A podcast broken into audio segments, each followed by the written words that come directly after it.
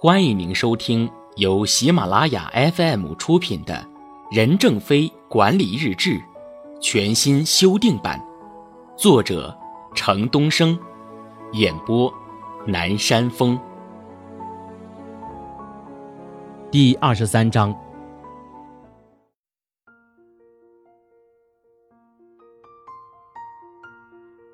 八月二十三日，公司宣传原则要与个人区分。要把我个人的实际情况和公司的宣传原则区分开来。如果不区分开来，公司的宣传工作永远定位在一个不正确的位置上，就会把公司的未来发展给耽误了。在我们公司要发生比较大转折的历史关头，我希望和大家在一起座谈，澄清一些误解。摘自二零一零年十一月二十五日改善媒体关系座谈纪要。背景分析。在二零一零年十一月二十五日改善媒体关系座谈上，任正非又开始了自我批判。公司要把我个人的心理障碍和公司的宣传分开，因为华为是蓬勃向上发展的公司，必要的宣传是需要的，而我个人心里承受不起这个担子来，这是另一回事。从创立公司第一天开始，我作为一把手所要承担的负荷太重了。我们不像国有企业，有上级主管。可以请示请示，自身压力会轻一些；而作为民营企业的一把手，无论什么事都必须自主决策，压抑的时间太长了，人就有些麻木了。正因为如此，我和媒体打交道的方式是存在障碍的。任正非从来不接受媒体采访，我至今没有机会采访他。一位在通信行业滚打了十几年的行业媒体资深人士曾如此叹息过：现在的任正非变了。他变得向媒体开放了。在二零一零年二月世界移动通信大会上，任正非还首次接受了网络媒体的采访。任正非现在对待媒体的态度不再是以前的，希望全体员工都要低调，因为我们不是上市公司，所以我们不需要公示社会。据有关报道，现在的华为还要求高管在一年内至少接受媒体采访一次。这一要求还被计入高管的年度考核内容，与其工资直接挂钩。行动指南：企业增强透明度是承担社会责任的重要方面，增加企业透明度也可以作为创造更加业绩的跳板。我们要客观地看待企业的适度宣传，把每一次的宣传都看成是对品牌资产的长期投资，最大限度地提高客户的偏爱度和忠诚度。八月二十六日。超越思科，追赶谷歌。我们在云平台上要在不太长的时间里赶上超越思科，在云服务上我们要追赶谷歌，让全世界所有的人像用电一样享受信息的应用与服务。摘自五彩云霞飞遍天涯。背景分析：二零一零年十一月二十九日，华为面向全球发布了云计算战略及端到端的解决方案。从此，华为不只是电信设备供应商，它还向企业用户出售云计算解决方案。云计算是一种基于互联网的计算方式，通过这种方式，共享的软硬件资源和信息可以按需提供给计算机和其他设备，整个运行方式很像电网。从世界范围来看，目前在云计算及数据中心领域，思科、IBM 以及惠普。已成三足鼎立之势，华为只是后来者，而华为的老对手中兴也开始介入云计算领域。华为要做的是迅速在云平台赶上思科，在云业务上赶上谷歌，并向谷歌学习开放式生态链。行动指南：竞争作为一种正常的市场行为，是企业运营中所必须面对的。面对一个强有力的竞争对手时，绝不能心慌意乱。要冷静地调整状态与对策，还要提升自身竞争力。竞争力的提升是抗衡对手的唯一筹码。八月二十七日，商品化，紧紧抓住产品的商品化，一切评价体系都要围绕商品化来导向，以促使科技队伍成熟化。我们的产品经理要对研发、中试、生产、售后服务、产品行销负责任。贯彻了沿产品生命线的一体化管理方式，这就是要建立商品意识，从设计开始，就要构建技术、质量、成本和服务的优势，这也是一个价值管理问题。摘自华为的红旗到底能打多久？背景分析：亨利·福特有句名言：“付给你报酬的不是你的老板，而是产品。产品的商品化就是实现产品的使用价值和价值，就是要使产品能够大规模生产，且能够在市场上销售，并得到用户的认可，实现企业的商业目标。企业要实现产品的商品化。”就必须把好产品线的每一道关口，如要加大对研发的投入，提高产品的质量，以及提升售后服务水平等。产品的商品化策略，就是为了使产品在市场上具有较强的竞争力，使产品价值得以实现，企业的品牌价值才能得到提升。行动指南：商品化是产品实现价值的第一步。八月二十八日。用户不是在选择产品，而是在选择公司；用户不是在选择产品，而是在选择公司，选择对公司文化的信任程度。我们深知，华为与世界著名公司在管理上还有巨大的差距。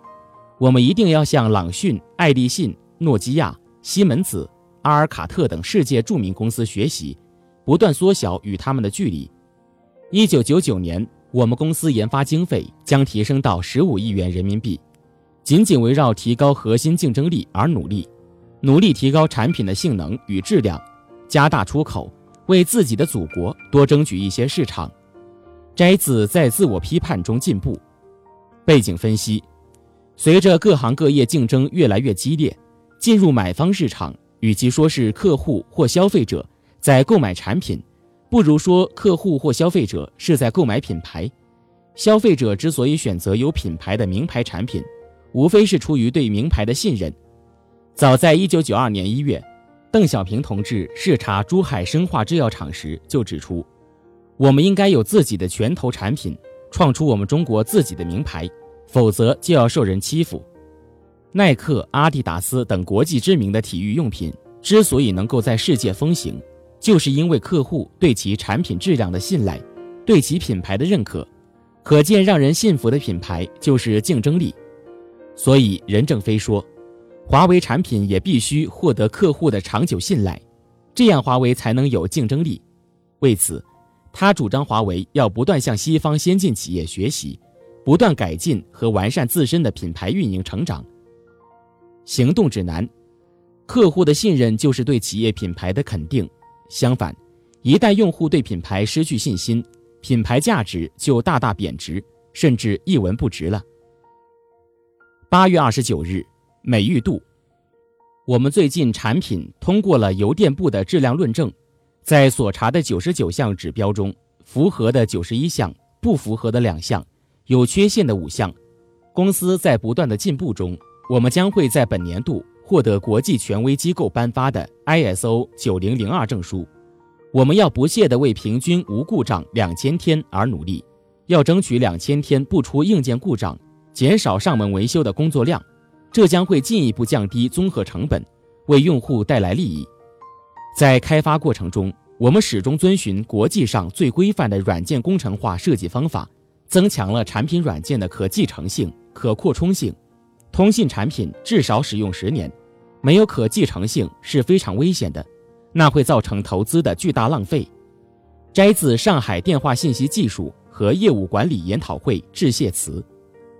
背景分析：企业的产品质量能经得住市场的考验，可以大大提升公司的品牌价值，而企业品牌价值的提升也可以提升其国家形象，反之亦然。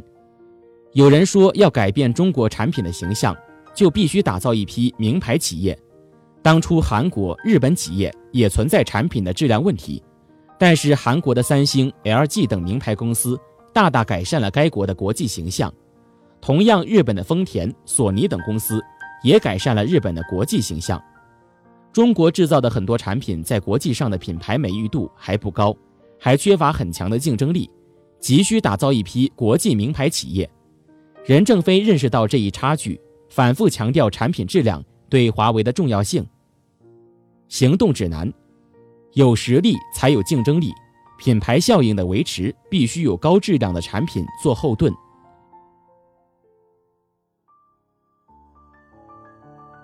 您正在收听的是由喜马拉雅 FM 出品的《任正非管理日志》全新修订版。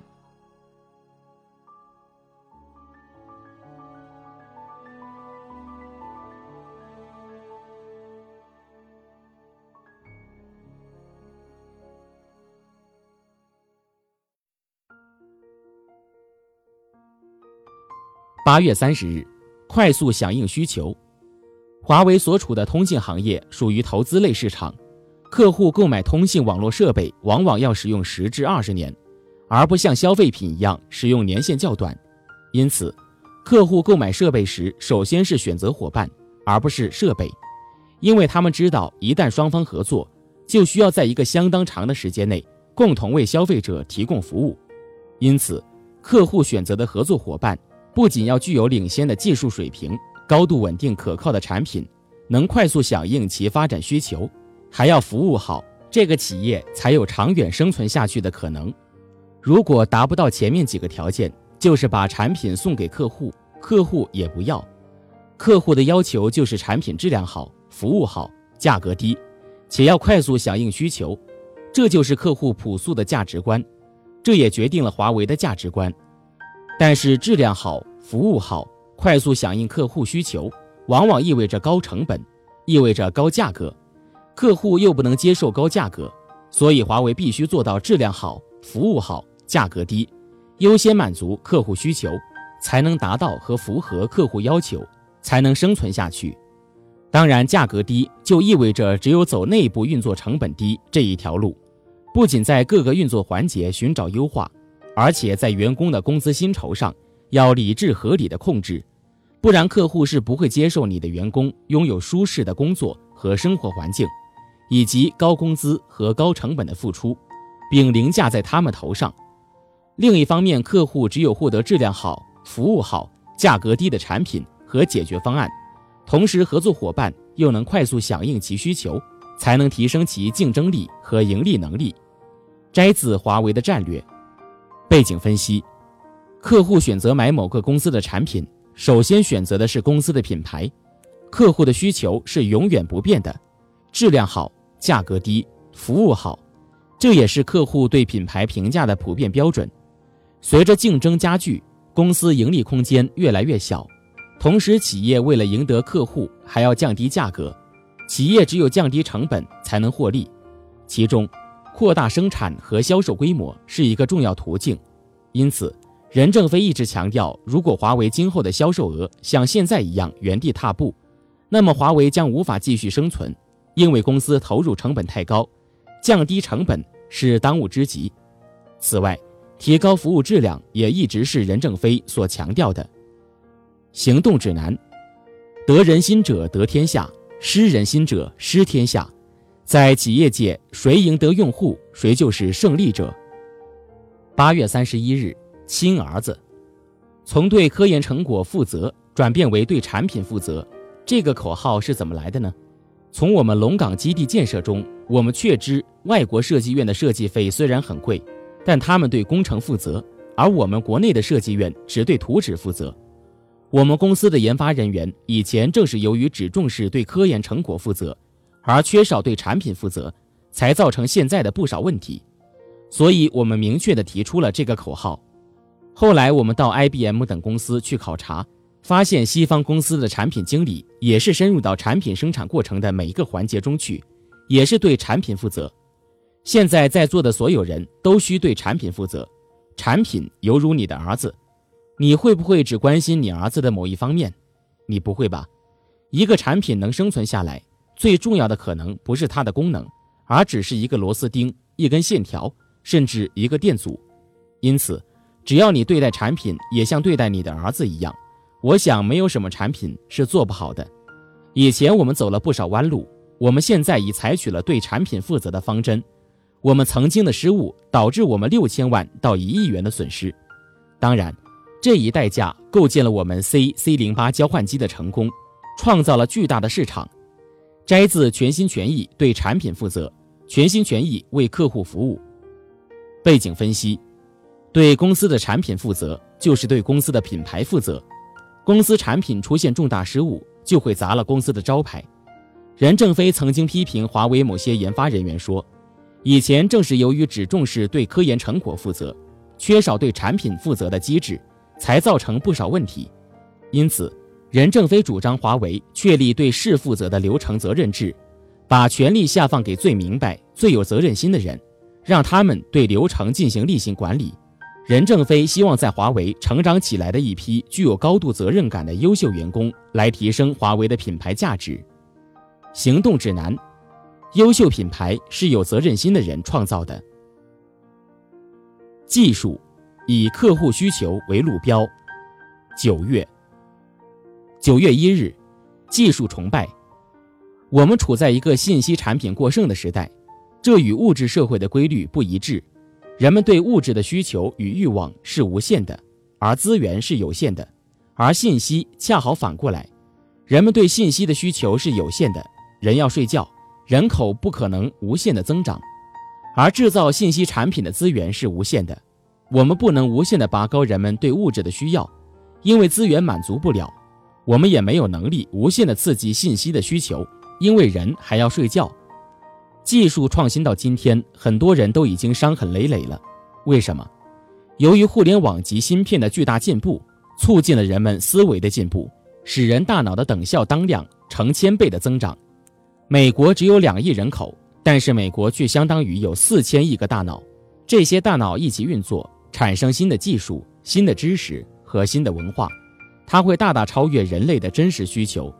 因为人类的需求是随生理和心理进步而进步的，人的生理和心理进步是缓慢的，因此，过去一味崇拜技术，导致很多公司全面破产。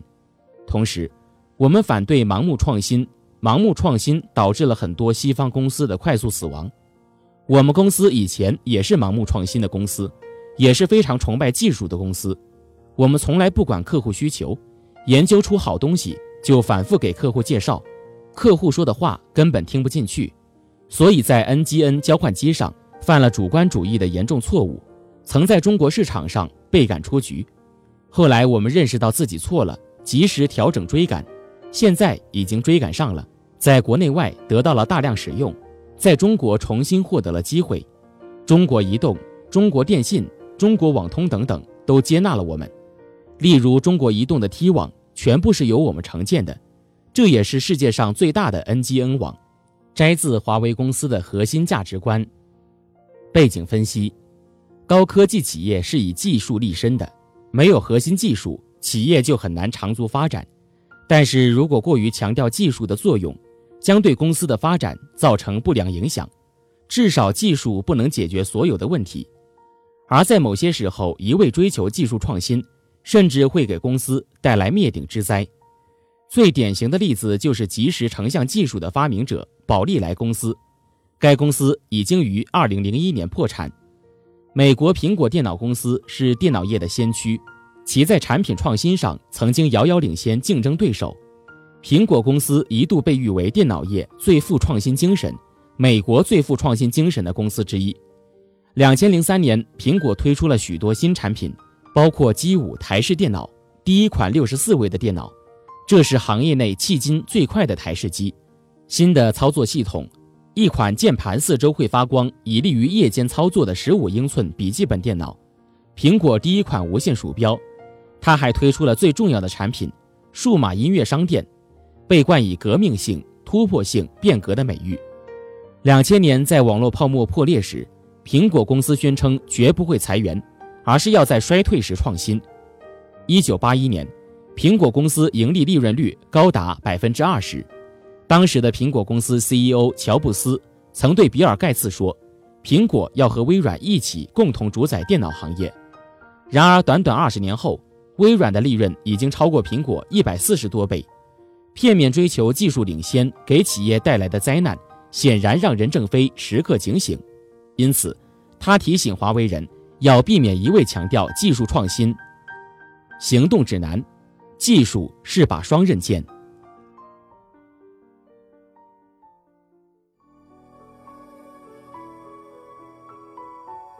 听众朋友，本集播讲完毕，感谢您的收听。